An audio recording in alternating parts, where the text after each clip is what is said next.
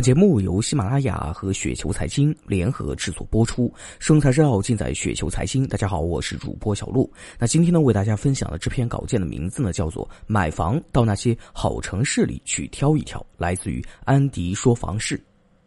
近日呢，国家统计局是发布了二零一八年二月份七十个大中城市商品住宅销售价格的统计数据。那房地产市场呢，此时绝对是一片祥和，平静如水。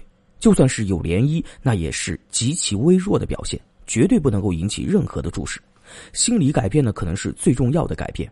那在经过二零一七年一整年的房地产政策夹击、各类的补丁的修补和持续的高压监控，几乎没有一个城市的房价能够让大家躁动，也没有了往日的媒体的宣传，看不到了地王转让，也看不到了高价开盘。从排队认筹到摇号进入，从各个角度里都给予不同的辅助。从租赁并举到共有产权，再从保障房到廉租房，让买房的念头逐渐淡薄，让老百姓的心理的预期再做改变。如果大家不再认为买房是必须的生活方式，那么就会很好的接受保障房、去租房。毕竟租房以后呢，也可以使用贷款，多元化的选择，让生活更美好。房价的未来呢，不一定会继续涨啊，甚至呢还有跌的可能。如果租房可以解决居住、教育和医疗，那么附属在房屋上的其他性能就会被剥离。就算这个梦想有可能实现的那一天，但到底会在哪个时候呢？此刻似乎很多人都忘记了买房的真正意义。买房并不是为了让你致富，至少现在这个难度呢已经增加了。记住，房住不炒，远离幻象幻听。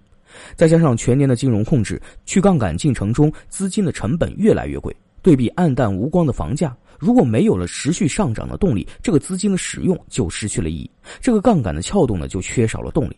现代才是最大的阻挡，这也是大家经常一起在说的那个话题啊。在一线大城市里，真正能够让市场冷却的关键，并不是限购，而是限贷。何况大会在开，高房价的话题呢，伴随着房地产税从未停歇。房地产税这次呢还在起草准备工作中，短期内不会有呈现的可能。但高房价那可是大家一直都在讨论的重点。虽然代表们本身不一定会觉得房价过高，毕竟如果连精英们都有压力的话，那么我们被代表的生活就更加艰辛了。但千言万语，在以最高层为指示的“房住不炒”，要是有哪个地方政府胆大包天、逆势而为，那简直就是在自找麻烦。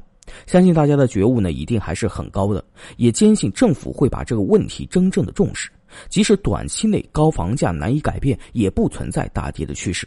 但至少也不会短期内再次失控，轻微的反弹也在控制之中，报复性的上升一定会被扼杀。政策呢还有很多，就看哪里有需要。也就像住建部之前说的那样啊，要有差异化的政策实施。对于部分需要房地产去库存的城市，必须鼓励和支持；对于那些一线城市或部分强二线城市的房价，必须持续的不放松的严控。